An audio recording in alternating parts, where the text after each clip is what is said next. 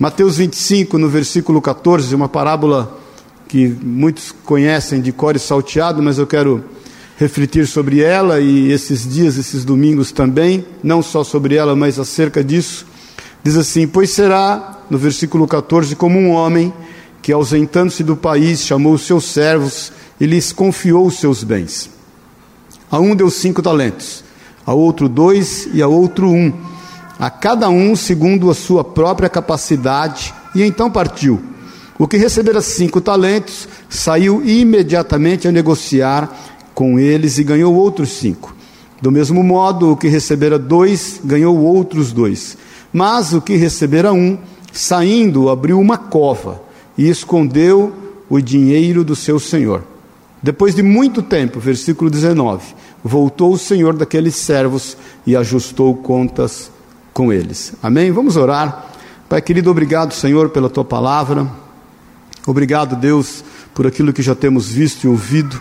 Obrigado por esse tempo na tua presença, Jesus. Fala conosco, ministra os nossos corações, nos dá uma direção, Deus, acerca da tua vontade, segundo aquilo que o Senhor nos tem confiado, como dons, como talentos e que nós possamos, Pai, desempenhar o nosso papel em Ti, tudo para louvor da Tua glória, tudo de forma que o Teu nome seja reconhecido, Senhor. Os dons são Teus, os talentos são Teus e que eles glorifiquem o Teu nome. Eis-nos aqui, envia-nos a nós, usa-nos, Senhor, que sejamos nós uma bênção e que a Tua palavra venha discernir espírito de alma e venha manifestar-se em nós, em nome de Jesus. Amém e amém. Amém. Glória a Deus. Pode sentar-se.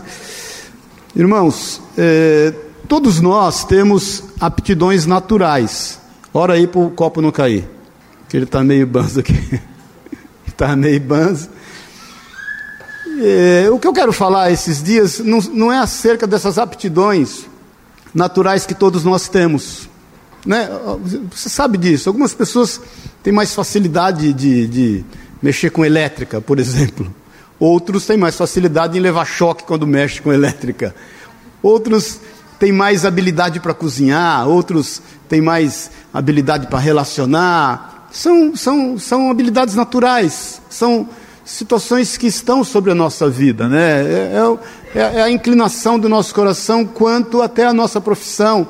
Muitas vezes alguns, gente, já, muitos já passaram por isso, naquele né? conflito, o que, que eu vou ser, vou estudar para quê, vou fazer o quê, e quando você se aquieta e vai ouvindo o seu coração, você vai entendendo que você tem uma, um, um, algo que Deus te deu naturalmente, algo que o Senhor te deu e que você vai exercer esse papel. Eu entendo que algumas profissões são chamados mesmo, né? Você pega um médico, é um chamado. O médico é a pessoa que dorme pouco, a Cássia se formou, né, acabando esse ano aí, e vai se formar em dezembro. Mas a gente sabe, médico ele tem que saber que ele vai dormir pouco e ele vai ter que estar aberto a ouvir todas as pessoas. E que o maior desafio do médico é se manter íntegro quanto às suas emoções e respeitar as emoções das pessoas. Né? Mas todos nós temos isso. Mas nós temos também dons. Com certeza o Senhor derramou sobre cada um de nós dons, no mínimo um dom cada um de nós tem. Esse contexto que nós lemos aqui é, da palavra de Deus, é, Jesus está falando acerca do fim dos tempos. Ele fala em Mateus 24, não confunda essa parábola com a parábola das minas em Lucas 19. Ele está falando aos judeus, ele fala aos judeus muito acerca do fim dos tempos em Mateus 24 e fala também à igreja professante. Fala à igreja em todo o tempo. Então esse contexto é um contexto do fim dos tempos. E nós sabemos que há alguns cenários aqui nesse contexto. O primeiro cenário que eu vejo é que a ausência do Senhor conferiu o talento aos homens. Amém até aqui? O Senhor, em função de ausentar-se, confere talentos. Isso aconteceu conosco. Abre rapidamente em Efésios no capítulo 4 e deixa aberto que nós vamos voltar em Mateus, só para você entender esse conceito. Efésios capítulo 4, no versículo 7, diz assim: A graça, quem achou, diga amém. Quem está vivo, diga amém. amém. Aleluia. E a graça foi concedida a cada um de nós segundo a proporção do dom de Cristo. Por isso diz, aí ele cita o Salmo 68, um salmo de Davi. Paulo faz uso desse salmo de Davi e diz assim: quando ele subiu às alturas, levou cativo o cativeiro e concedeu dons aos homens. Então, quando o Senhor sobe às alturas, ele leva cativo. Que, que, que cativo ele leva? O cativeiro que nos aprisionava de exercer os talentos, os dons que Deus nos deu. Então, Jesus, quando ascende aos céus, ele leva cativo esse cativeiro que nos impede de ser quem somos no Senhor. E ele concede então dons aos homens. Quando Davi escreve esse salmo, é em função de uma vitória numa guerra que ele tem. E, e, e esses dons são designados a nós. Outro aspecto que eu vejo nessa parábola é que aqueles que multiplicaram os talentos não havia um território demarcado.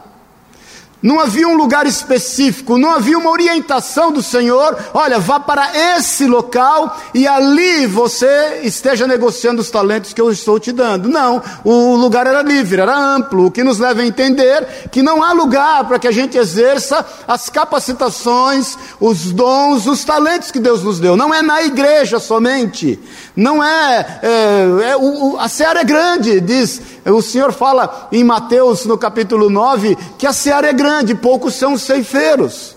A gente briga, né? O Ceará, a gente brinca, o Ceará é grande, os cearenses é que são poucos, mas os, os, ceifeiros são poucos, e o Senhor ainda ora, diz e fala assim: olha, ore para que o Senhor multiplique os ceifeiros, multiplique aqueles que vão trabalhar nas colheitas.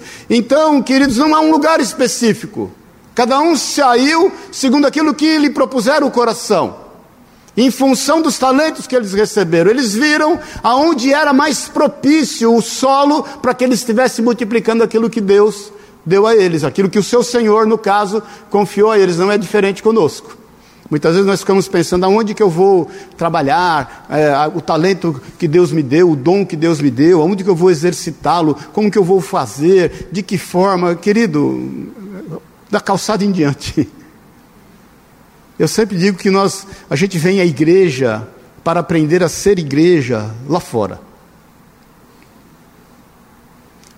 A terceira característica que eu vejo que aquele que não multiplicou o talento, aquele sim foi para um lugar específico. A gente não pode dizer que ele não era trabalhador, porque ele se envolveu num trabalho. Ele abriu uma cova e ele enterrou o talento. Então ele se ocupou de algo.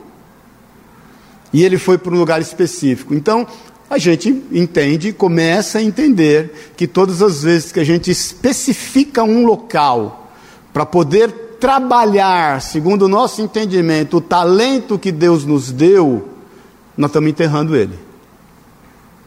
A gente está julgando, a gente está escolhendo e a gente está é, optando por aqueles que eventualmente serão dignos de desfrutar o talento, é melhor a gente esconder. Mas depois não vamos falar sobre isso. Agora, eu, eu, eu, percebi também algumas coisas em relação àqueles que multiplicaram os talentos, e, e estive orando, e algumas características, e, há várias, mas eu, no meu entendimento aqui, meditando diante do Senhor, selecionei três características que há sobre aqueles que desejam multiplicar talentos, e eu creio que isso há sobre a tua vida, amém, querido? Amém, irmão? Quem entende aqui que tem um talento, que Deus te deu algum tipo de dom, diga amém. amém. Deus te deu. E os campos estão brancos. O mercado está aberto. A vida está livre. E nós não precisamos de um local específico. Agora, há sobre nós algumas características. A primeira que eu vejo, que orando Deus colocou no meu coração, é que há em nós, nesse grupo que deseja multiplicar, um senso de oportunidade. É quando nós olhamos todas as coisas e entendemos que o lugar está oportuno, que há espaço, e que nós vamos exercendo o nosso papel, sermos abençoados, bem-sucedidos, acompanhados, cuidados pelo Senhor, o dono do talento. Há um senso de oportunidade acerca daquilo que tem que ser feito. Muitas vezes as oportunidades elas se disfarçam de dificuldades, não é verdade? Muitas vezes as oportunidades se disfarçam de problemas. Eu, eu nunca vi, particularmente com 58 anos de idade, em todas as áreas eh, da minha vida eh, eh, profissional, ministerial, familiar, uma oportunidade de bater na porta da minha casa e dizer: Oi, como vai? Bom dia, que alegria, eu sou oportunidade.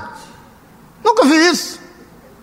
Pelo contrário, eu sempre vi dificuldade de bater na porta da minha casa, na minha vida, na minha mente, diante dos meus olhos, e enxergar nessa dificuldade uma grande oportunidade.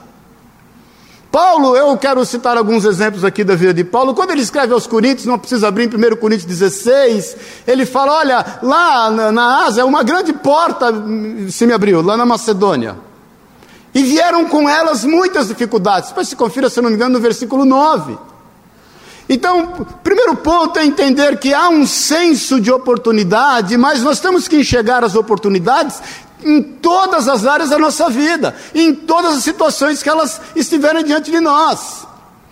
É muito comum a gente entrega aquele cartãozinho, é, Jesus te ama, né? Fale com ele, que o Pedro desenvolveu já há algum tempo. A gente traduziu ele para o italiano, traduziu ele né, para a língua americana, para o inglês. É, agora a gente estava nos Estados Unidos e a gente entregava ele em inglês. A reação das pessoas é, são as mais diversas possíveis. E a pessoa às vezes está mal-humorada, e aquele mau humor é uma oportunidade. E a gente vai e entrega o cartão, ela olha e fala, oh Lord, oh Lord. Cada um tem uma reação aqui mesmo. Quantas vezes a gente entrega esse cartão? Vocês, muitos aqui já entregaram, já tiveram essa oportunidade de ver o Senhor agir através de um momento difícil. Então, a primeira coisa que eu quero te dizer, meu irmão, minha irmã, há um senso de oportunidade em nós, segundo o dom, a capacitação, ou os dons e as capacitações e os talentos que o Senhor confiou a nós. Agora, não fique enxergando a dificuldade. Entenda que há ali uma oportunidade. Paulo, quando fala acerca do que ele viveu em 1 Coríntios, eh, abre em Atos no capítulo 19 que é o contexto que ele viveu, que ele escreve em Coríntios, que é quando ele chega em Éfeso, e ele olha ali uma grande oportunidade. No versículo 8, quem achou, diga amém. Estou muito rápido para você achar, não? Durante três meses, presta atenção, Paulo frequentou a sinagoga onde falava ousadamente, dissertando e persuadindo com respeito ao reino de Deus, visto que alguns deles se mostraram empedernidos e descrentes, falando mal do caminho diante da multidão. Paulo, apartando-se deles, separou os discípulos, passando a discorrer diariamente na escola de Tirano. Olha aqui para mim um pouquinho. Quando Paulo chega em Filipos e ele vê a oportunidade de pregar o evangelho e ele começa a ministrar, ele começou a encontrar dificuldades.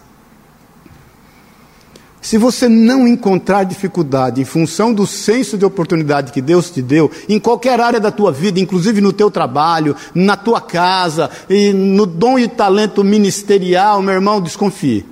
Desconfie, meu irmão, que tem alguma coisa errada. Existe um ditado popular que diz que cachorro morto não se chuta, não é verdade? Desconfie quando as coisas estão muito fáceis. Agora, não se atemorize quando elas começarem a ficar complicadas. Paulo chegou e por três meses ele começou a pregar, as pessoas começaram a dissuadir os seus ouvintes, as pessoas começaram a persegui-lo, as pessoas começaram a falar mal desse evangelho. O que, que, que Paulo fez? O versículo 10 durou, ele, ele, no versículo 9, ele se aparta daqueles que querem gerar a dificuldade. Irmãos, não adianta a gente ficar insistindo e bater a ferro frio. Não fica querendo discutir conceito. Não fica querendo explicar o porquê você está fazendo aquilo pelo qual o Senhor colocou no teu coração, em todos os lugares da tua vida. Estou falando que, inclusive, no teu trabalho, na visão que Deus te deu ali. Nós somos chamados para agir estrategicamente. Se você encontrou uma dificuldade e sabe que aquilo está se opondo em relação ao seu avanço, busque uma rota. Amém, queridos? Você é como uma água. Fecha esse trem aqui tudo e enche d'água. Vê se o que consegue conter a água. Tem como, a não ser que vede muito. A gente vai buscando caminhos. O Senhor nos deu essa direção. Então a gente tem que ser o mais diluído possível. Porque quando você é muito engessado, quando você é muito duro em relação àquilo que você está enfrentando e você quer se contrapor com dureza, Jesus nos dá esse exemplo. Se alguém te ferir a face, vira outra. Isso não é só uma questão de humildade, canso de falar isso, é uma questão de sabedoria, de inteligência, de quebrar uma ação. Você só quebra uma ação com outra ação, você não quebra uma ação com uma reação. Uma reação é esperada para que, por quem agiu contra você. Tudo que uma pessoa espera quando ela age contra você é uma reação. Ela não sabe administrar uma ação tua. Amém? Estamos juntos até aqui?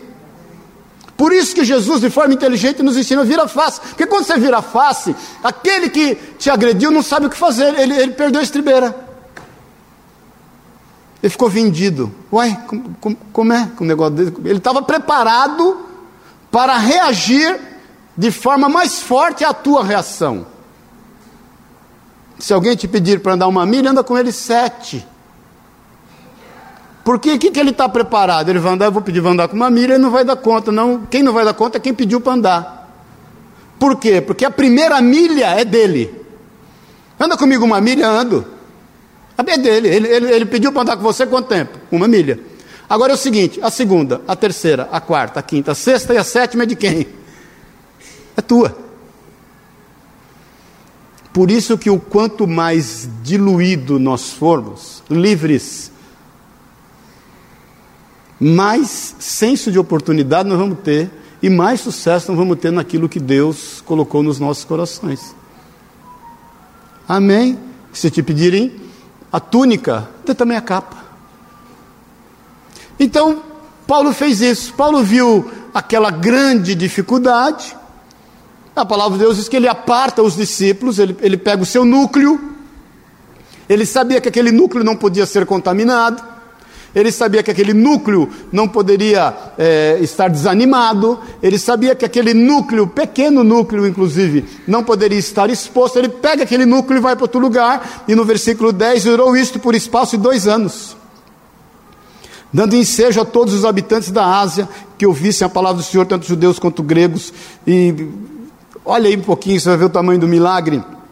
E Deus, pelas mãos de Paulo, fazia milagres extraordinários a ponto de levarem os enfermos, eh, aos enfermos, lenços e aventais do seu uso pessoal, diante dos quais as enfermidades fugiam das suas vítimas, os espíritos malignos se retiravam.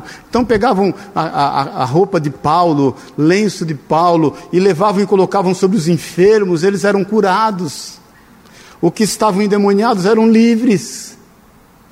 E Deus começou a testificar, a confirmar o dom os dons e os talentos que havia sobre a vida dele. Não é diferente acerca da tua e da minha vida. O que nós precisamos só é não se contrapor muitas vezes à resistência da forma como ela espera.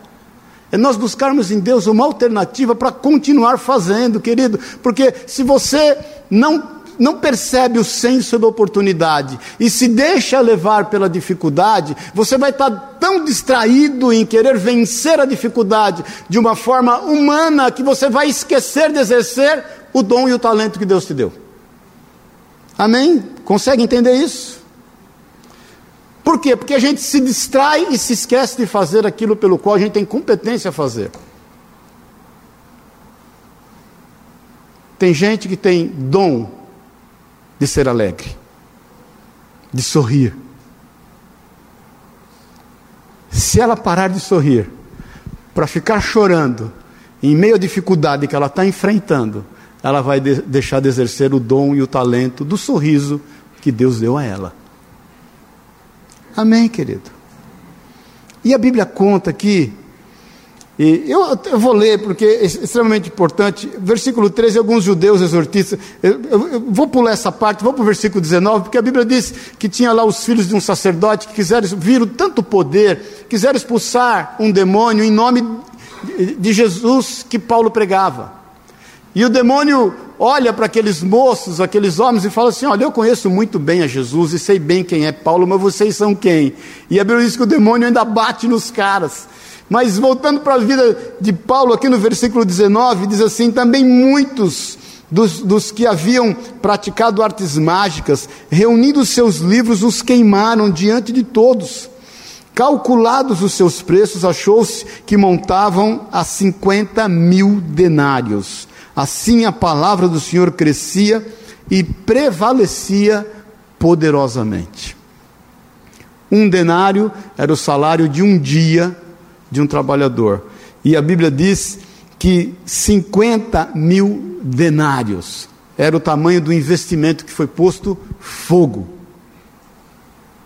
Quem é que pode conter alguém que entende que há um senso de oportunidade e que está totalmente livre diante do Senhor, humilde no seu coração, como ministrou o, o, o, Daniel aqui. Eu passava o dia ouvindo Daniel aqui ministrar hoje, tão gostoso que ele ministrou na oferta, e livre no seu coração para exercer o, seu, o chamado que Deus deu a ele, e não ficar perdendo tempo com a dificuldade, entendendo que há uma oportunidade atrás dela, querido, você pode ter certeza que Deus vai fazer a parte dele. O Senhor vai fazer a parte dele no que diz respeito à tua vida. O crescimento, o milagre do crescimento vem de Deus. Quando você vê lá o solo árido, o solo difícil, e você vai ali com a estratégia que Deus te deu e cuida cultiva aquela terra e põe ali a sua semente e vê ali uma grande oportunidade, mesmo num solo difícil, e rega com amor aquilo que você está plantando, o milagre de fazer a semente germinar, o milagre de fazer aquela, aquela, aquela, aquele germe, aquele germinar, ele, ele crescer, ele florescer e ele frutificar, vem de Deus. Não adianta você pegar um compressor, ou seja lá o que for que você queira, para ativar aquela semente que não vai dar certo. Esse milagre vem de Deus. Deus sabe fazer a parte dele. Eu sempre falo, a gente na escola, quando brincou, lembra? Você pegou o feijãozinho e colocou no algodão e colocou água e ficou olhando lá aquele trem lá, de repente abre um broto, ele germina. E a hora que você vê, tem um ramo, e a hora que você vê, tem uma vagem. O, o, o milagre disso vem de Deus. Então, saiba em nome do Senhor que há em ti um senso de oportunidade e que você vai encontrar dificuldades e que Deus vai te dar a estratégia de você isolar aquilo que realmente é o núcleo do que você crê, o núcleo daquilo que te sustenta e você vai prosperar e as coisas vão acontecer. O que você não pode é parar. E o que você não deve é distrair. E o que você não pode é não contar com as oposições. Amém, queridos? Segunda característica que eu vejo sobre nós, sobre aqueles que querem multiplicar os talentos, é um senso de propósito. Porque aquele que sai a multiplicar os talentos não está se preocupando consigo mesmo, ele está ele tá pensando assim: quantos se beneficiarão? Quantas pessoas poderão se beneficiar na multiplicação daquilo que Deus me tem dado e me tem confiado? Quantos vão estar aproveitando desse momento e desfrutando junto comigo? A pior coisa que tem é você não ter com quem compartilhar uma bênção. A pior coisa que tem é você ter uma mesa bonita, arrumada, bem servida e não ter com quem comer. A pior coisa que tem é você chegar num parque e não ter fila. Amém, irmãos? Tem coisa pior que cinema vazio? Muita gente reclama do cinema, cinema cheio. Não, mas está cheio. Vai no vazio para ver. É horrível. Você já foi em cinema vazio? Ninguém grita, ninguém xinga, ninguém briga, ninguém, né? Ninguém ri,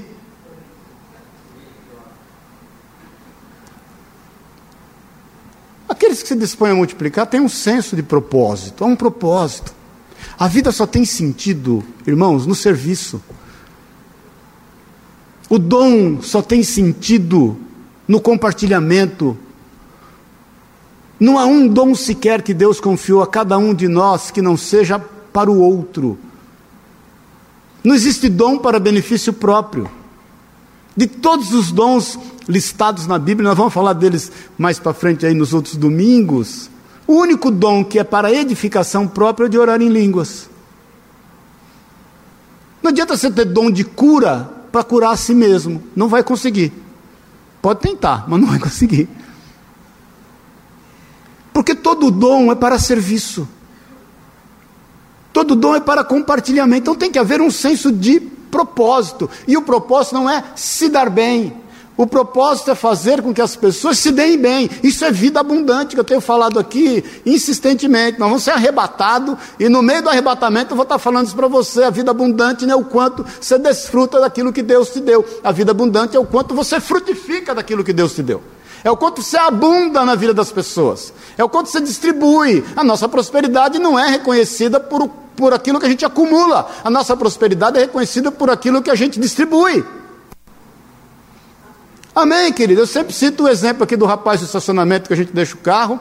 Toda vez é oito reais, eu dou dez. É oito, dez. Eu falo para ele, oito é dez. Ele deve me achar o cara mais rico desse mundo. Não tem uma vez que eu vou lá que eu não dou uma caixinha de dois para ele. Eu chego lá, ele já me recebe de braço aberto. Eu, eu, trocou o carro, mudou a cor. Oh, como o senhor vai? Ele deve me achar rico por causa de dois reais. Então veja o senso, em nome de Jesus, não só é, de oportunidade, mas de propósito. Há um propósito no dom que o Senhor confiou sobre a tua vida. Há um propósito. Não precisa abrir para não estender muito, é, mas em Atos é, 16, um pouco antes dessa passagem que nós lemos 19, quando Paulo resolve eh, na sua eh, terceira viagem, terceira, é, terceira viagem missionária, ir pre... segunda, na segunda viagem missionária, ir pregar o Evangelho, ele quer ir para uma região chamada Frigio-Gálata. O Senhor não permite, o Espírito de Jesus não permite. Quando o Espírito de Jesus não permite, ele não fica em lutas, ele entende a um propósito. Aí ele vai para uma outra região, o Senhor não permite. Quando o Senhor não permite, ele entende a um propósito. Quando ele chega em Filipos, ele vai buscar um lugar de oração. Porque ele entendia que haveria um propósito em função de um lugar de oração. O senso de propósito estava na sua espiritualidade, no quanto ele poderia manifestar a comunhão dele com o Senhor. O senso de propósito estava o quanto ele, na comunhão com o Senhor, desempenhasse a sensibilidade daqueles que ouviriam acerca do dom que Deus deu a ele. E diz que algumas mulheres se aproximaram, entre elas Lídia, uma vendedora de púrpura, uma mulher muito bem de situação financeira. E a Bíblia diz que ela se converte, aqueles que, aquelas que estão ouvindo também se convertem. Lídia convence ele a estar, eles a estarem na casa dela, eles vão para a casa dela, eles pernoitam lá, eles se dão bem, eles acontece tudo de bom, eles jantam bem, eles dormem bem. Dormir bem é uma coisa boa, né, irmão? Dormir na, numa cama bem cuidada é melhor ainda. Eles acordam de manhã, eles tomam um bom café da manhã, eles são bem tratados, mas havia um senso de propósito. Ele se levanta rapidamente, a Bíblia diz que no outro dia, logo pela manhã, ele voltou para onde? Para o lugar de oração. Presta atenção no que eu vou te falar. Quando há em você um senso de propósito, você não se distrai com um bem que já tem acontecido na tua vida, porque você sabe que isso pode melhorar na vida das pessoas. Nós estamos entendendo, irmão? Não se distraia. O propósito nunca termina.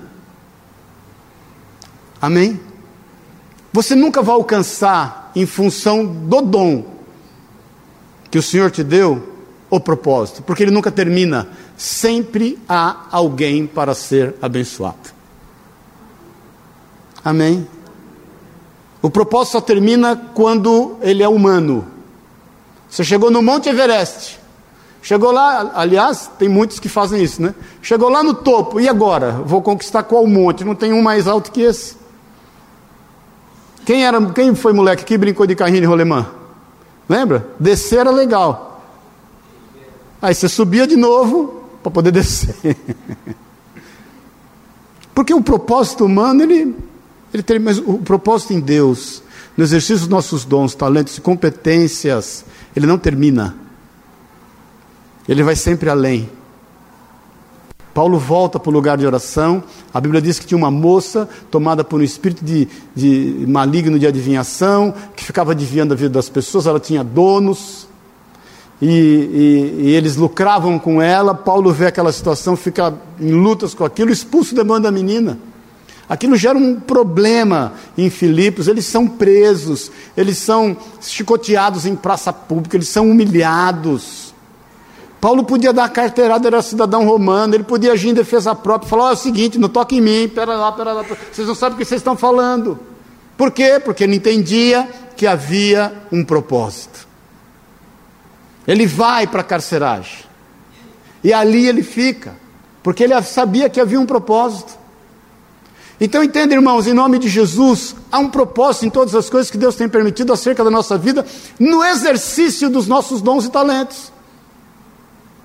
Tem que haver esse senso de propósito. Eu não estou falando que isso é você aceitar as agruras da vida com facilidade, você sair dizendo por aí, não, é assim mesmo, é, Deus quis dessa forma. Não, não é isso. Todas as coisas que operam para o bem daqueles que amam a Deus. Cuidado com esse versículo, como você tem aplicado ele. Não é isso que eu estou dizendo, em nome de Jesus.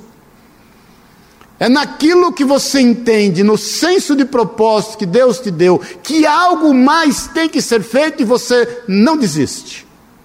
E não se deixa vencer. E não se deixa abater pelas aparentes dificuldades que você está enfrentando. Amém, querido? Quem está comigo, diga amém. Ele vai para a carceragem, lá ele né, passa aquela. No, por volta da meia-noite eles louvam a Deus, as cadeias se rompem, ele sai, o carcereiro quer se matar. Olha o propósito. E ele fala para o carcereiro: não faça isso. E o carcereiro fala: Como é que eu faço para poder viver isso que vocês vivem? Ele fala: Crê no Senhor Jesus. Atos 16, 31. E será salvo tu e a tua casa.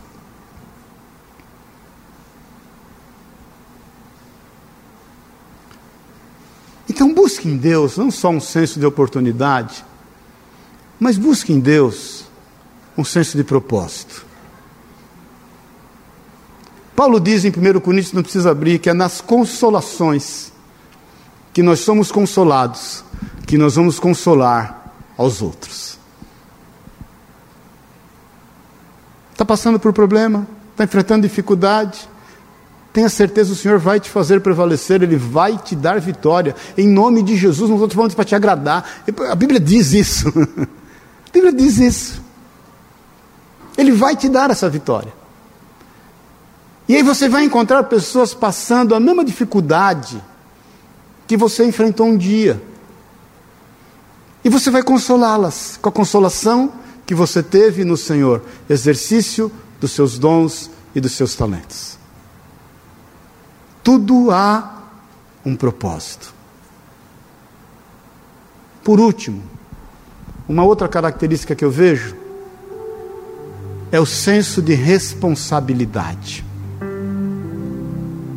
Irmãos, nós somos responsáveis por aquilo que nos foi confiado. Não abra mão disso. Aquele sentimento que você tem de que algo precisa ser feito. E se o Senhor me colocou diante dessa situação, é porque isso tem que ser feito através de mim. A responsabilidade, ela é minha. Por isso que eu sempre digo que a palavra que Deus nos dá, aqui inclusive no culto, não é para aqueles que não vieram. Muita gente pensa, ah, o irmão que está viajando podia estar tá aqui. Não, é para você para mim. Tem que haver esse senso de responsabilidade. Eu creio que aqueles que saíram rapidamente a multiplicar, havia no coração deles uma alegria tão grande por aquilo que foi confiado a eles. E aí eles puderam ter esse senso eh, de oportunidade, eles, eles, eles puderam entender esse senso de propósito, mas eles entendiam que havia sobre eles uma responsabilidade. Aquele que muito é dado, aquele que muito é dado, muito lhe será exigido ou cobrado. Em algumas traduções, muito lhe é requerido. tem que haver o senso de responsabilidade. Você é responsável não só pela tua vida. Paulo diz em Atos 20, ele fala: Atendei por vós e depois pelo rebanho a qual o Senhor vos constituiu, pastores e bispos. Você é responsável por você, sabe por quê, irmãos? É, sabe por quê, minha irmã? Você é responsável pela tua alegria, pela manutenção do teu bem. Não é para que você se sinta a dondoca, a tchutchuca, o tchutchucão, aí, é para que as pessoas que convivem com você estejam bem. Amém, irmã? Que passa TPM todo mês. Busque em Deus uma forma para o bem em geral da nação, porque não é para o seu bem. Amém, irmão? Que vive estressadinho toda hora, em todo lugar. Porque tem que haver esse senso de responsabilidade. Você vai cuidar de si. Amai a Deus acima de todas as coisas e ao teu próximo como a ti mesmo. Você tem que cuidar de si. Isso é responsabilidade. Para você cuidar dos outros. Um cego não pode ser guia de outro cego.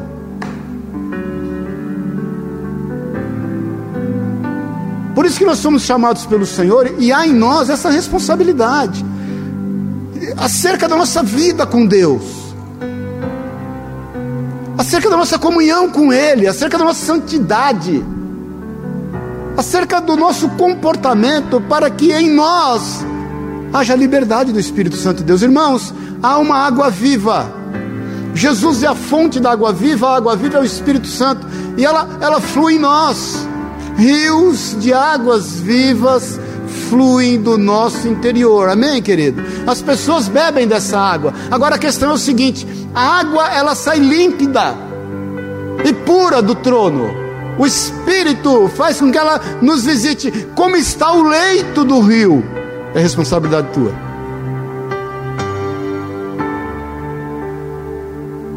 Você me entende?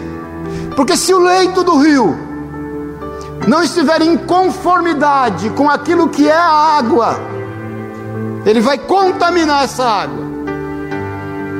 E ela já não vai mais sair da forma como deveria. Nós estamos entendendo, irmãos? Está claro isso? Tem que haver o senso de responsabilidade.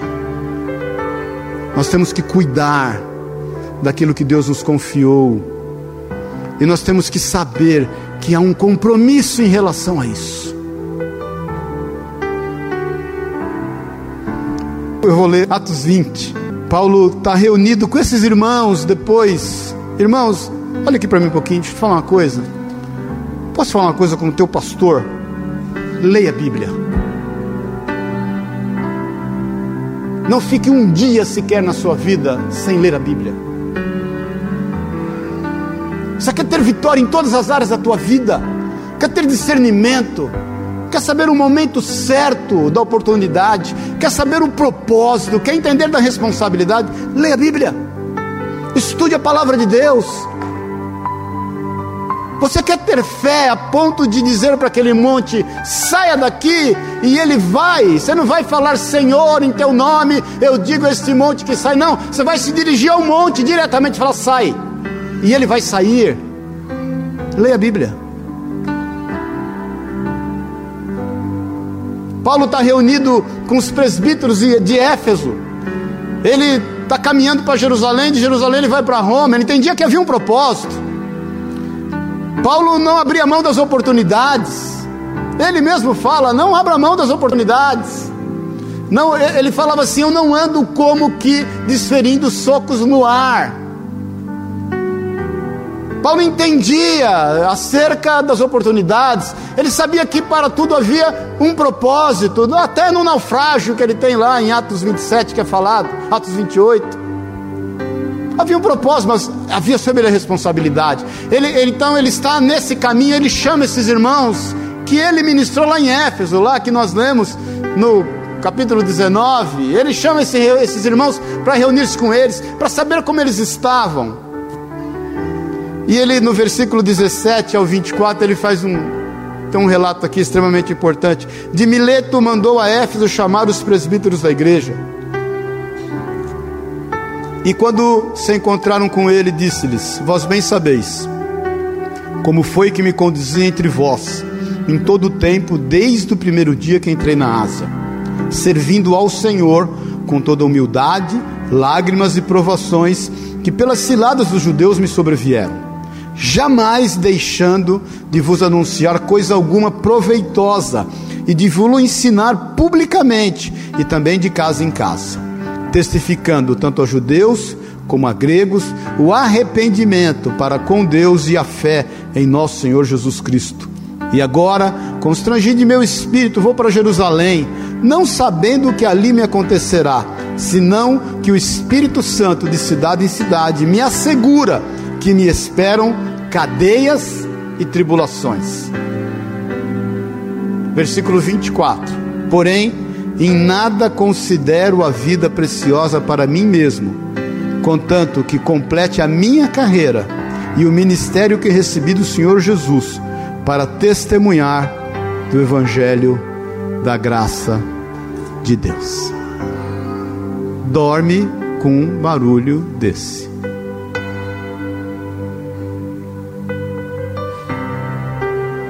O Deus de Paulo não é diferente do nosso Deus.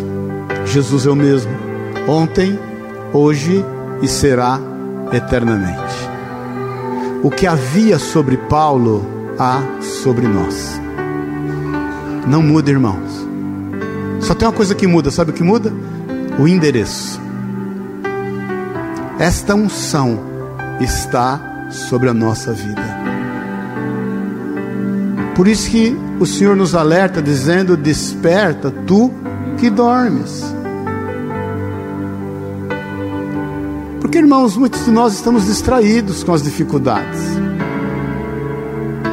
Muitos de nós estamos confusos quanto à manifestação deste dom, buscando o quanto a gente vai se beneficiar com eles. Esquece isso. Onde é que você se beneficia nos seus filhos? É naquilo que eles vão te dar de retorno ou em vê-los bem? Quem é pai e mãe sabe disso. Você não está preocupado se o teu filho um dia vai pagar tuas contas ou isso não passa na tua cabeça. Você quer vê-lo bem. Eu sou da época que tinha que ter muito filho, porque aí você não precisava de controle remoto, né? Você fala, menino, muda ali o canal. Aí, ô menino, vai lá, aumenta o som. Ô menino, vai lá, arruma. Não, não é isso. Filho não é para isso. É mais barato você comprar um controle remoto. É muito mais barato que criar um filho. É responsabilidade.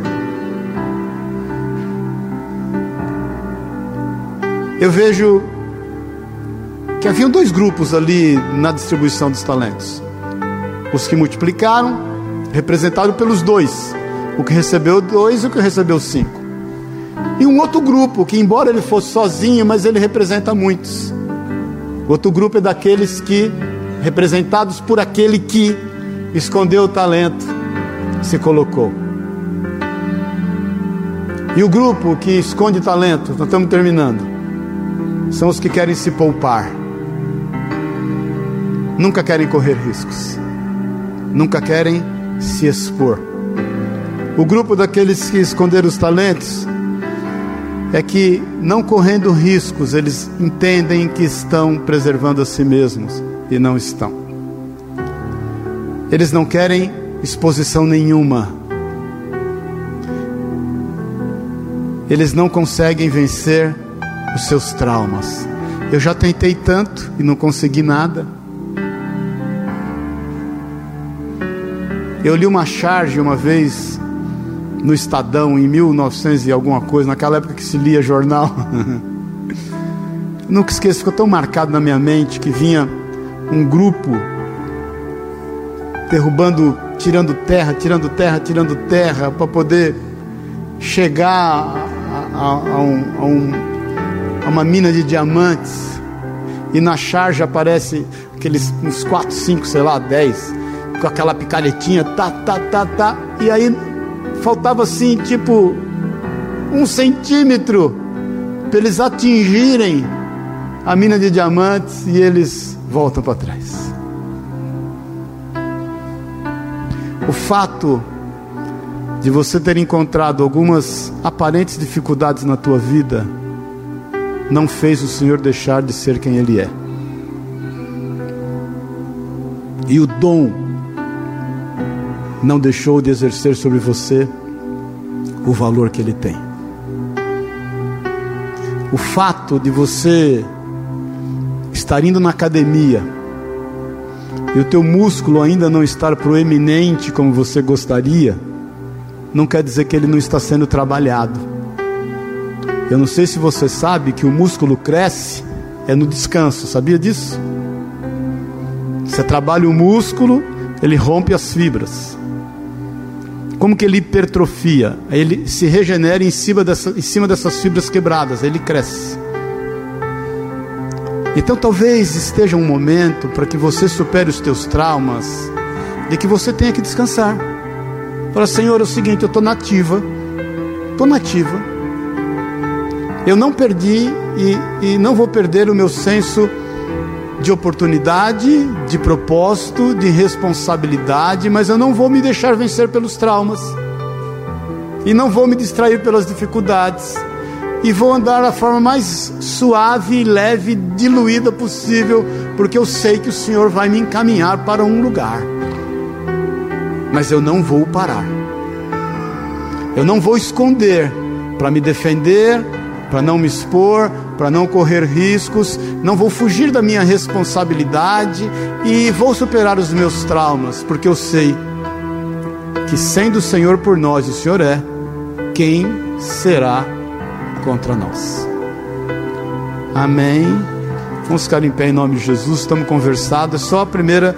Muitos irmãos estão viajando. Eu vou pedir até para que eles vejam e ouçam essa palavra, porque nós vamos ministrar acerca disso alguns dias. Porque eu entendo, irmãos, o Senhor tem colocado no meu coração que Deus nos tem confiado aqui muitos talentos.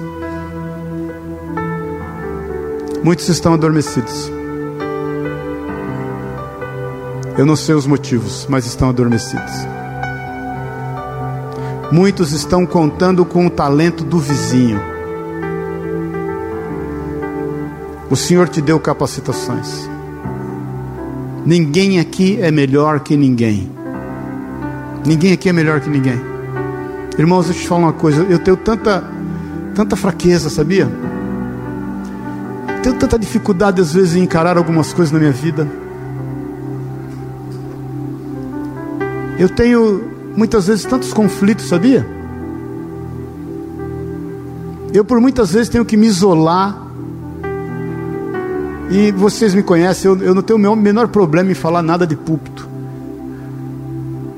Eu muitas vezes tenho que me isolar para me reorganizar emocionalmente. Me isolo mesmo, assim, me fecho comigo. Mas uma coisa eu te falo, em meio a tanta coisa que eu já vivi. Eu não me considero extremamente experiente. Costumo entender que eu tenho só 58 anos. Menino. Não me considero extremamente experiente. Mas eu já vivi muita coisa. Eu trabalho desde os 13 anos de idade. Eu prego o evangelho, queridos, desde os publicamente, desde os 25. Leio a Bíblia desde os 13. Comecei a estudá-la, estudar, desde os 23, 24 anos. Cometi muitos erros. Mas uma coisa eu vejo que o Senhor me, me, me deu uma graça, um, uma característica, sabe qual é? Eu não desisto. Eu não desisto. Pode ser o que for. Eu entendo que o Senhor me, me, capacitou com isso. Eu não desisto. Pode ser o que for. Eu não desisto de acreditar nas pessoas. Eu não desisto. Eu olho para as pessoas e creio. Creio que tem jeito. Creio que vai dar certo. Creio que é possível. Eu, eu leio a Bíblia e creio creio piamente naquilo que está escrito aqui. E por não desistir, eu procuro não me deixar abater, porque para você não desistir, você não pode se distrair. Então, como é na consolação que a gente é consolado, que a gente consola os outros, diz a palavra de Deus, creia. Irmãos, financeiramente eu já quebrei três vezes, e, e assim, em situações de eu olhar e falar: agora é o seguinte, agora não tem jeito. de situações de eu sentar e orar, orar, e falar: Senhor, eu não sei como o Senhor vai fazer, eu sei que o Senhor vai fazer alguma coisa, porque só o Senhor. e posso te dizer, Ele fez. Eu já passei por experiência de olhar para algumas vidas e pensar assim, humanamente pensar assim, tá difícil, hein? Aí, se precisa de um milagre, é aí que reside o milagre. E eu já vi acontecer. Eu, eu, eu já vi, irmãos, eu já vi, já conversei com um morto que ressuscitou, alguns, alguns, quatro ou cinco, se eu não me engano, de conversar. De... Eu, já, eu já vi surdo ouvir na minha frente, sim, eu, eu, o surdo aqui, de costas, eu atrás dele, de repente vazar sangue aqui, assim, ó, começar sangue aqui, e, e o rapaz começar a ouvir. Eu já vi isso alguns surdos mudo falar, eu já vi alguns. Começar a falar. Já vi, eu já vi paralítico andar. Já vi. Não posso dizer uma coisa? Isso nunca me impressionou e não me impressiona. Eu, quando estive na África, ouvi muito testemunho de, de perna que cresce, dons de maravilhas, né? Perna perna. O cara pisou numa mina lá, decepou a perna dele por causa da guerra civil, e depois de um tempo o cara, né, pá, perna cresce. Já vi testemunho, quando estive lá, de braço que cresce. Conheci um menino que caiu da árvore aos 12 anos de idade, quebrou a mandíbula, e aí ele, ele deixou ao Deus dará, ele perdeu esse movimento de abrir e fechar a boca. Aos 12, aos 19 ele se converteu a, a família, para ele comer, quebrou os dentes dele aqui, ó, para pôr comida. Conheci esse moço, conversei com ele.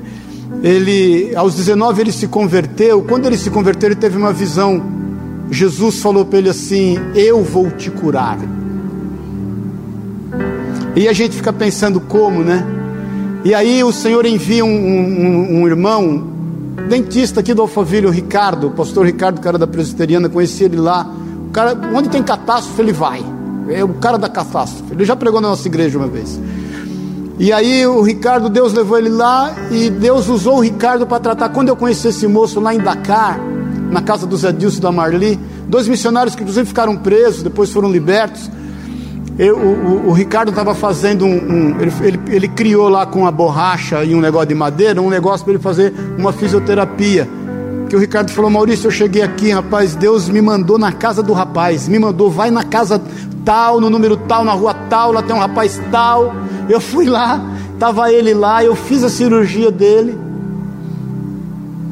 Agora estou aqui, ó, fazendo a fisioterapia, fiz o um negocinho, ele já abria e fechava a boca. Então posso falar, irmãos, eu, eu já vi, eu, eu, confesso que eu já vi muitos milagres e, e sei que vou ver tantos outros. Mas nada me impressiona mais do que ver alguém entrar por essa porta, tudo destruído, com a vida toda detonada, sem um gato para puxar pelo rabo, e Deus mudar a vida dele. Como eu já vi um travesti chegar na igreja e frequentar a igreja por três meses junto com o marido porque, irmãos, nós não estamos aqui para condenar ninguém, as pessoas precisam ser salvas. Não ore para o Lula morrer, ore para ele ser salvo. Não ore para cair uma bomba na cabeça da Dilma, ore para que ela seja salva. E não estou falando que eles são os nossos inimigos, em nome de Jesus, só estou citando aqui porque do momento que a gente vive. Porque muitas vezes nós estamos orando só para que o Moro se prevaleça. Não é isso, não, irmãos. Eles precisam ser salvos. tanto um quanto o outro. A nossa luta não é contra a carne ou sangue, porque isso é vida restaurada. Eu já vi muitos milagres de pessoas, de quando você falava o nome Jesus, ela caía endemoniada e ela foi liberta. Eu já cansei de ver, irmãos. Uma vez eu pregando o evangelho lá, na hora do apelo, na, na nossa igreja em Pouso Alegre, um, um, pai de santo junto aqui. Aí o pai de santo levantou, aceitou Jesus como Senhor e Salvador na hora do apelo. Na hora que ele levantou e falou: Eu aceito Jesus. Três sobrinhas deles que estavam, que iam no centro, que ele era pai de santo, que estavam quatro, cinco fileiras, as três caíram endemoniadas na mesma hora. As três foram libertas. Eu já recebi pessoas, eu já, já tive situações de eu estar pregando, manifestar demônio numa pessoa no meio da igreja, a pessoa vinha rastejando igual cobra, subir no púlpito igual cobra. E foi liberta. Há um senso de responsabilidade. A gente não pode se calar. A primeira vez na vida que eu vi o demônio falar pela boca de uma menina que trabalhava conosco, aquilo me indignou. E eu entendo que nós somos responsáveis de levar o nome de Jesus. O nome de Jesus cura, liberta, transforma, restaura, traz vida e traz vida eterna. Isso não é uma religião, isso não é uma placa de igreja. Isso não é um local onde você vai exercer a multiplicação dos seus dons, dos seus talentos. A seara é grande, os campos estão brancos. Isso é um senso de oportunidade, é um senso de propósito é um entendimento, um senso de responsabilidade. Não pare, não desista. Não desista. Não se impressione com milagres, você vai ver muitos. Mas se impressione não em ver uma mão, um braço, uma perna, um olho ser restaurado, um ouvido, um câncer ser curado. Não se isso, isso vai curar, vai acontecer. Agora que você sempre se impressione em ver alguém transformado, alguém que roubava e não rouba mais, alguém que mentia e não minta mais, alguém que adulterava e não adultera mais, alguém que você sabe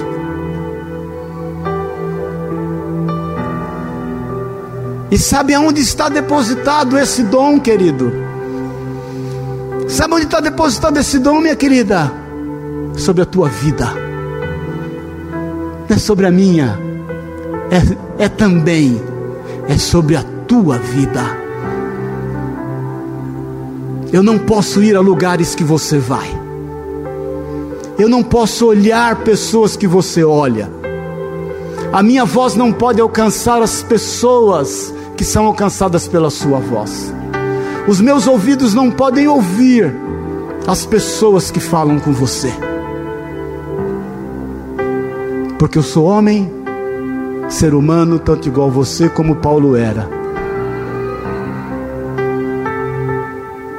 A bola está no teu pé. Então eu quero te desafiar esses dias a ter uma mudança radical, a entender quem você é no Senhor e dar liberdade para esses dons e talentos que Ele confiou na tua vida. O resto vai acontecer. Tuas contas vão ser pagas. Descansa. Milagre vivo de que Deus pode fazer uma transformação na tua área financeira. Está aqui eu, presente. Paz não se preocupe, buscai primeiro o reino dos céus e toda a sua justiça, as demais coisas serão acrescentadas. Eu sou testemunha viva disso. Não desista, irmãos. Não desista. Amém.